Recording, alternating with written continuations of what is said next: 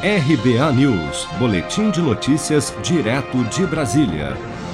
A revista científica European Respiratory Journal publicou artigo científico nesta segunda-feira, 28 de dezembro, com os resultados do estudo financiado pelo governo brasileiro sobre o uso do vermífugo nitazoxamida, cujo nome comercial é Anita, no combate ao coronavírus. O artigo, assinado por 29 pesquisadores, coordenados pela professora Patrícia Rocco, da Universidade Federal do Rio de Janeiro, ressalta que a nitazoxanida é um medicamento amplamente disponível e exerceu atividade antiviral de amplo espectro in vitro.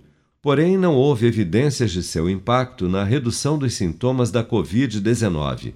O estudo contou com 1.575 voluntários em sete cidades do país Destes, 392 contraíram a Covid-19 e foram selecionados. 198 tomaram placebo e 194 anitazoxanida.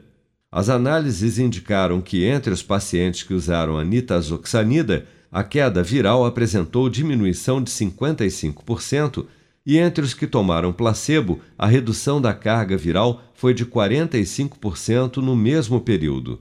O médico e professor de medicina da Universidade Federal do Paraná, Gustavo Lense, explica que a redução da carga viral obtida com o uso da nitazoxanida não gera um impacto epidemiológico efetivamente significativo.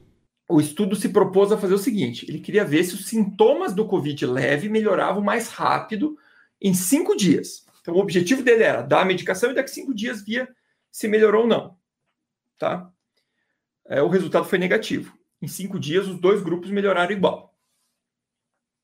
Aí, o que, que existe? Quando você desenha um estudo, você pode setar uma coisa chamada desfechos secundários, que são outras análises que eu vou querer fazer dali. Nesse estudo, o desfecho secundário era ver se o número de vírus que esse paciente tinha na via aérea diminuía. Então, eu coletava lá no nariz e via se diminuiu o número de vírus que ele tinha. Diminuiu, tá?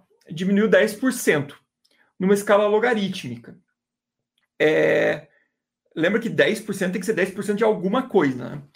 Então, ele reduziu 10% em relação ao placebo. Mas se você vai analisar, ele é um valor, acaba sendo um valor absoluto muito pequenininho, que não acaba tendo um impacto epidemiológico para a gente dizer assim, ah, vai, vai, vai parar de disseminar, por exemplo.